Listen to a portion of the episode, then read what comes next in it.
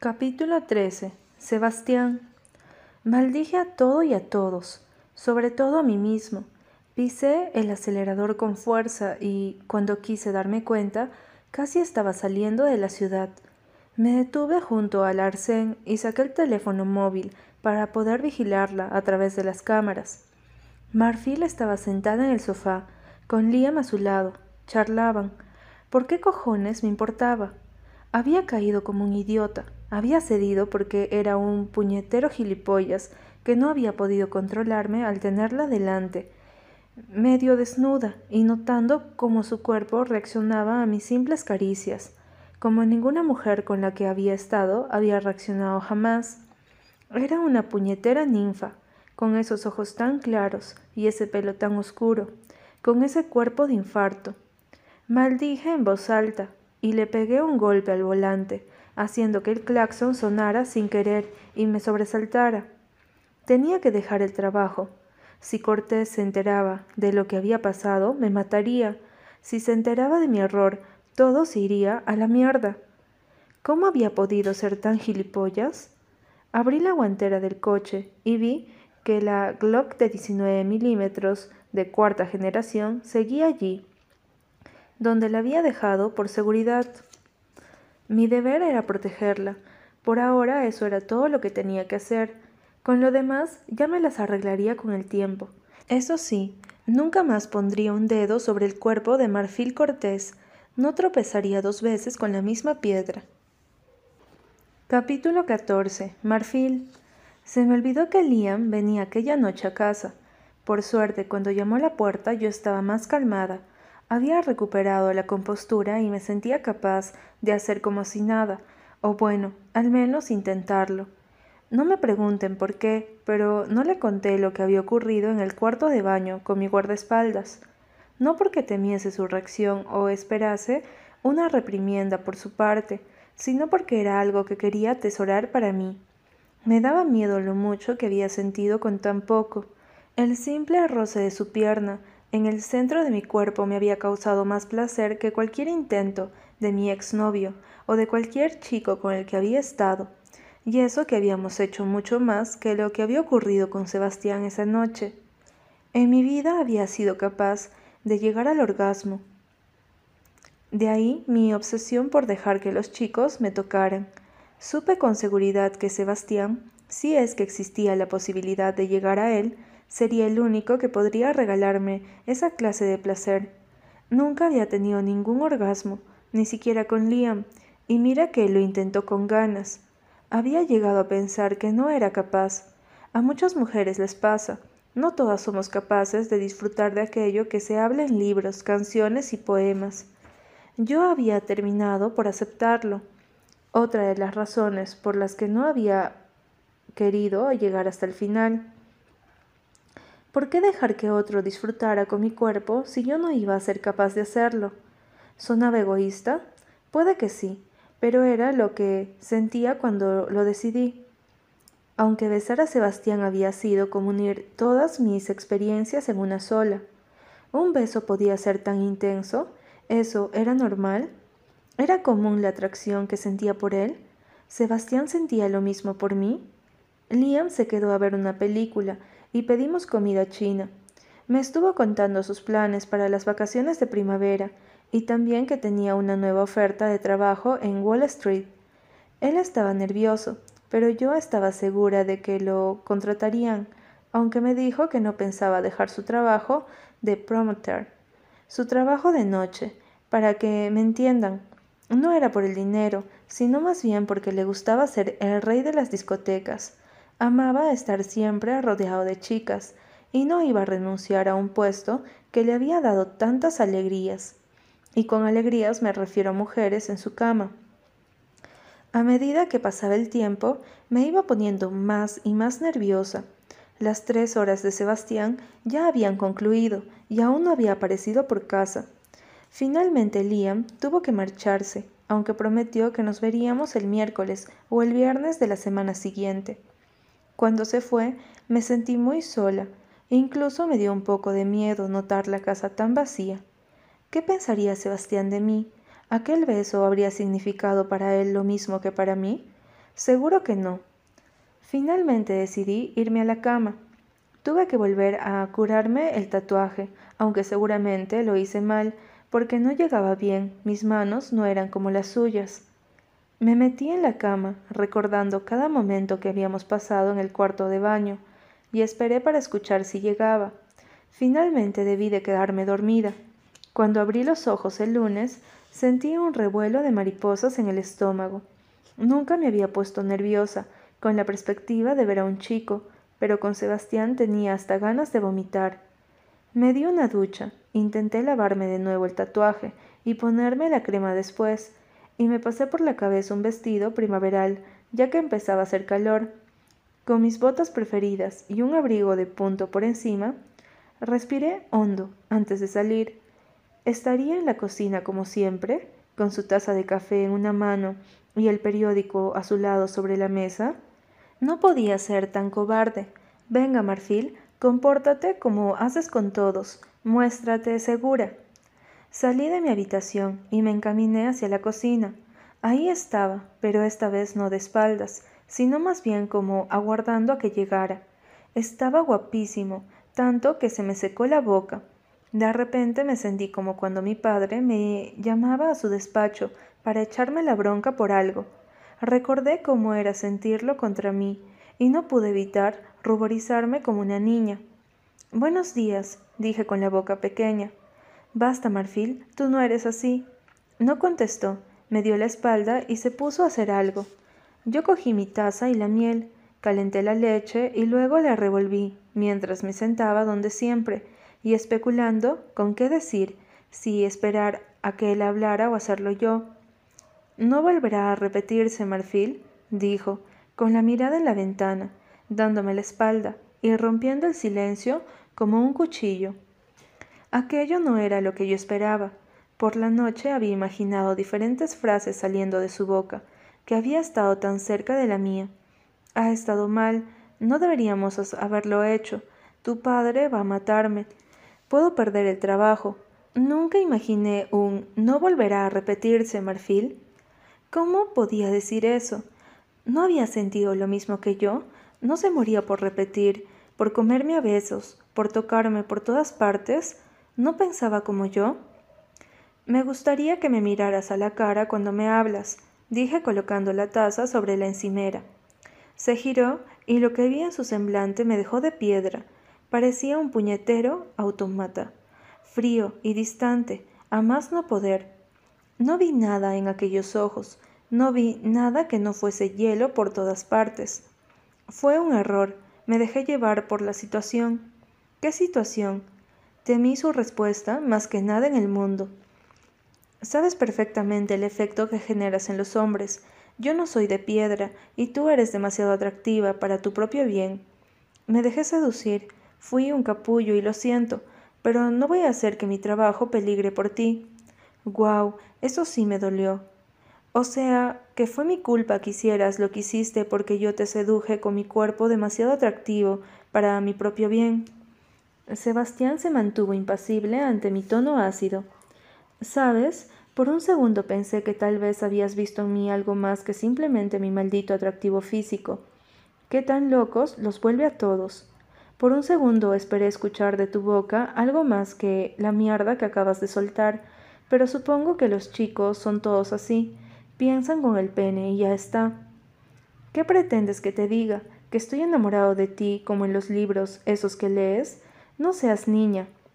Me puse de pie, sin poder creer lo que acababa de decir. ¿Cómo demonios sabía qué puñeteros libros leía y que tenía eso que ver con nada? ¿Me había llamado niña?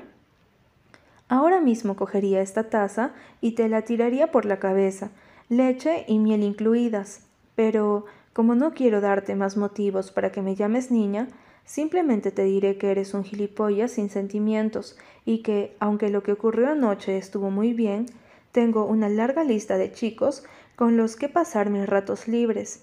Chicos que seguro no saldrán corriendo asustados como hiciste tú anoche. No esperé a que me respondiera.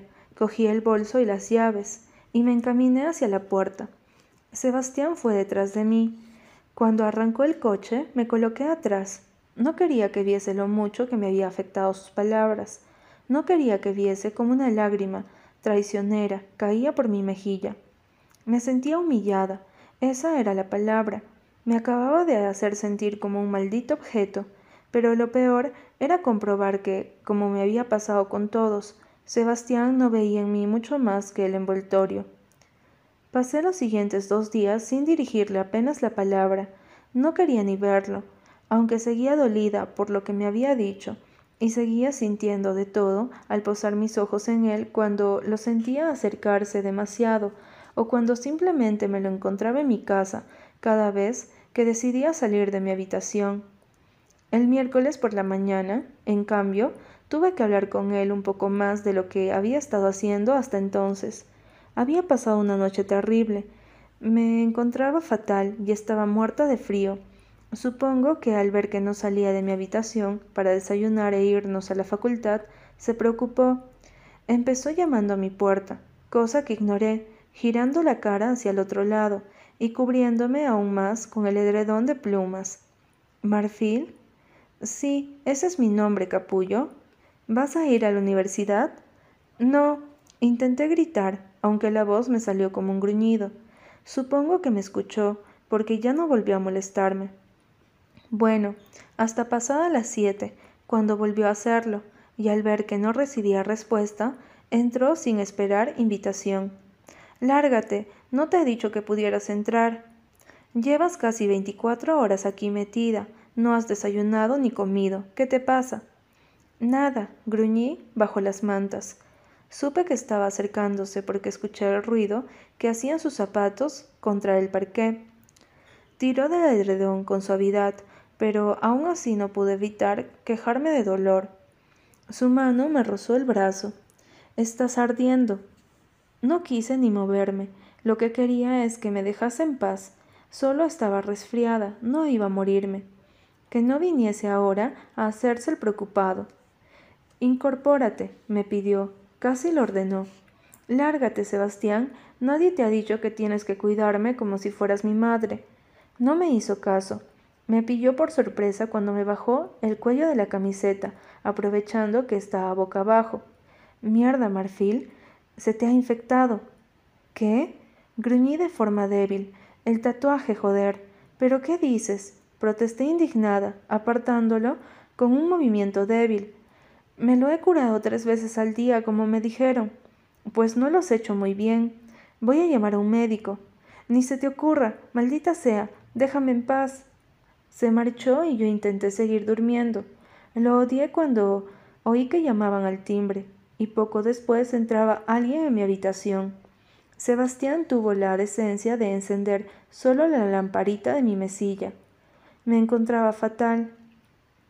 Buenas noches, señorita Cortés. Soy el doctor Rockwood.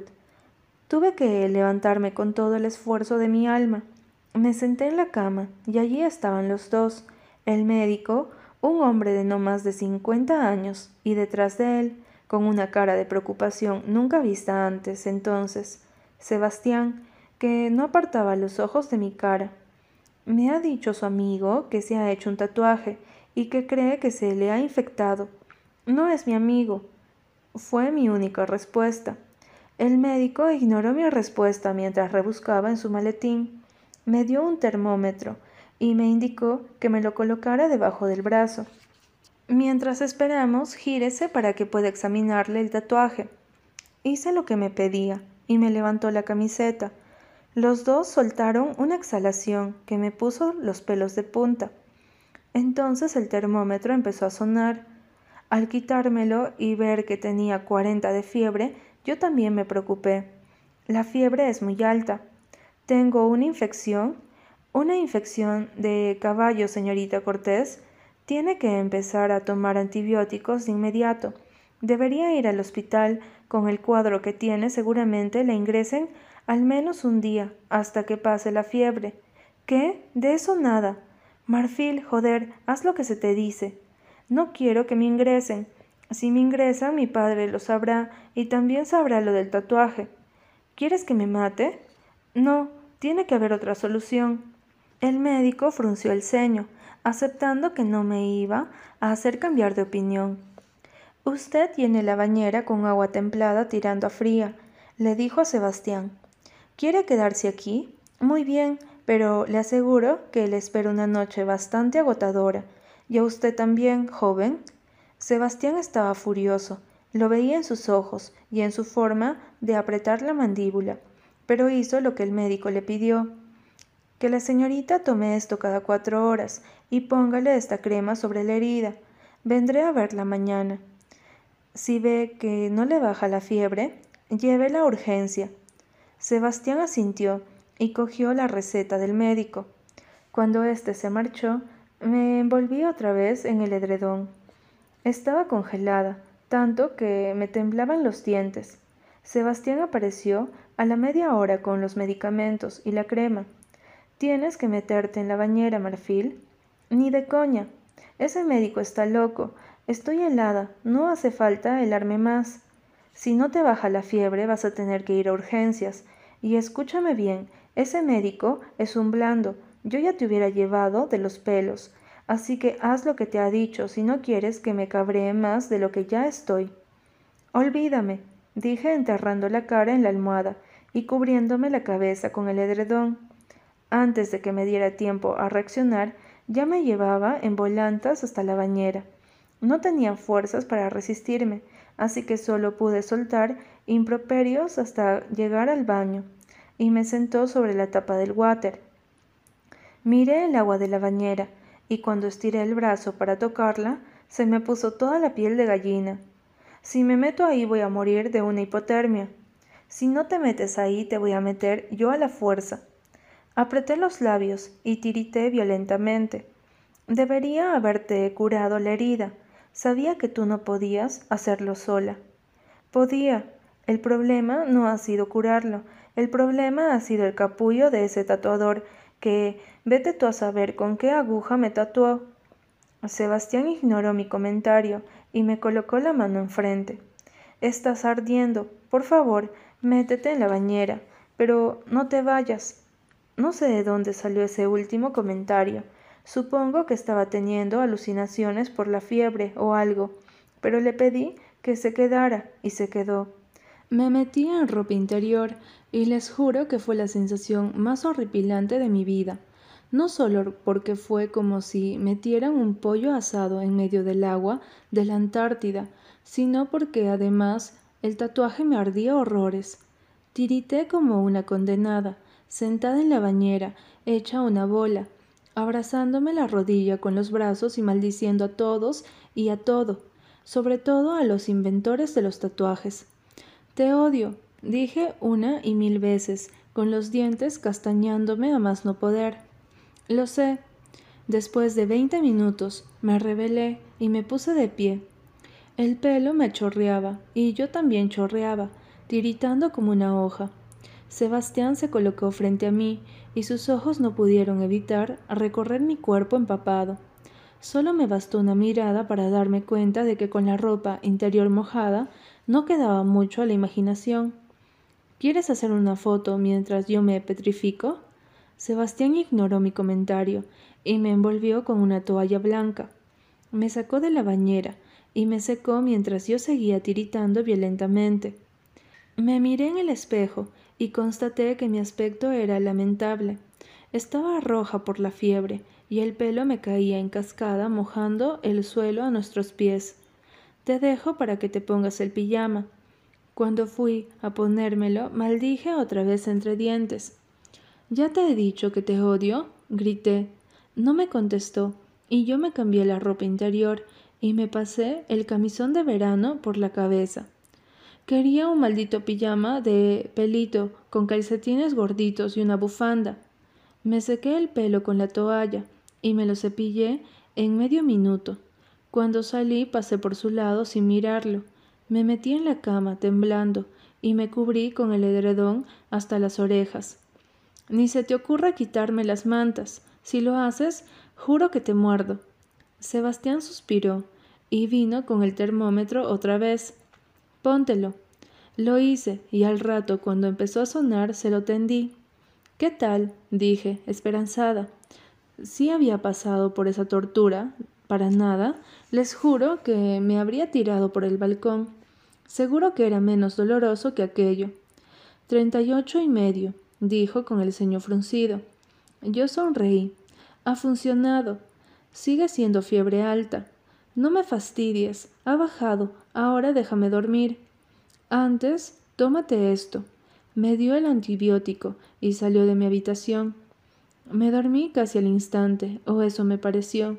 Estaba agotada, tanto como si hubiese corrido por una tormenta de nieve descalza, me hubiese caído por un acantilado y después hubiera caminado ocho horas seguidas por el desierto. Así me sentía. Abrí los ojos, no sé cuánto tiempo después. Vi una figura que se acercaba hasta mi cama. Llevaba una bandeja. Me asusté. Fue como vivir un déjà vu. No me toques. Suéltame. Socorro. Chillé desesperada. Eh, eh, Marfil, soy yo, soy yo, Sebastián. Dejé de gritar y miré hacia ambos lados. Estaba en mi habitación. Ni rastro de aquel sótano.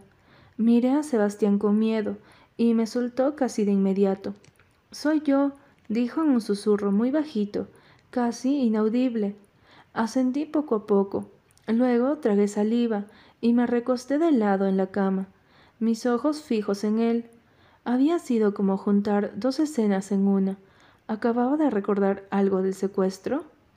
Te he traído una sopa de tomate y también tienes que beber agua. Llevas horas sin ingerir ningún tipo de líquido. Volvió a colocar su mano sobre mi frente y cerré los ojos ante su tacto. Me dolía la cabeza horrores. Me senté teniendo cuidado de que la espalda no rozara mucho el cabecero de la cama y me bebí la sopa a traguitos muy pequeños. ¿Cómo te encuentras? No contesté. Estaba como en trance o algo parecido. De repente me sentí en peligro, temía por mi vida, y no por la fiebre ni la infección, sino por tenerlo a él en mi habitación. ¿Por qué me miras como si fuese a hacerte daño? Bajé la mirada hacia la sopa. Estaba riquísima y calentita, lo que me ayudó a entrar en calor después del baño, o a lo mejor era que la fiebre por fin empezaba a bajar después de tomarme el antibiótico. He tenido una pesadilla, solo eso. Sebastián asintió preocupado. Cuando terminé con la sopa, cogió el cuenco y lo llevó en la mesilla. Ahora te pondré la crema antibiótica y podrás dormir. Cuando me rozó con la crema en la espalda, volví a sentir escalofríos y no de frío. No había olvidado sus palabras del día atrás, así que agradecí cuando terminó, apagó la luz y se marchó. La noche fue larga y dura. La fiebre no tardó en volver a subirme, y Sebastián tuvo que pasar la noche colocándome compresas mojadas en agua helada en la frente, asegurándose de que no me subiera a más de cuarenta. Yo me encontraba débil y muy mal. En un momento dado le pedí por favor que se metiera en la cama conmigo. Lo hizo, aunque encima de mis sábanas. Supongo que así era más fácil poner paños en la cabeza, aunque mi petición salió más bien de mis delirios causados por la fiebre que por otra cosa. Me acarició el pelo durante horas, o a lo mejor también eso fue efecto de las alucinaciones. Finalmente conseguí dormirme, y él también. Cuando abrí los ojos horas después, con la luz de un nuevo día entrando por la ventana, vi que no estaba conmigo en la cama. Al levantar la vista vi que me observaba desde el sofá de la esquina. Me senté sobre la cama y lo miré. ¿Cómo te sientes? me preguntó, incorporándose también. Estaba tan guapo que no se pueden ni imaginar. Seguramente yo estaba hecho un desastre, pero a él incluso las ojeras le quedaban bien. Quise apartarle el pelo despeinado de la cara, Quise besarlo por todas partes, por quedarse aquella noche conmigo y cuidarme como lo había hecho, pero no pude hacer ni una cosa ni la otra. Bien, mucho mejor, contesté escueta. Sebastián se levantó de la cama y me miró. Antes de que pudiera abrir la boca, decidí hacerlo yo. Le diré a Liam que venga a cuidarme a partir de ahora. Tú puedes tomarte tus horas libres o hacer lo que quieras. Está claro que no me moveré de aquí durante los próximos días. Sebastián apretó los labios con fuerza, pero no dijo nada más. Después de eso mi cuidador fue sustituido por otro, y ni de lejos sentí lo mismo que con el primero.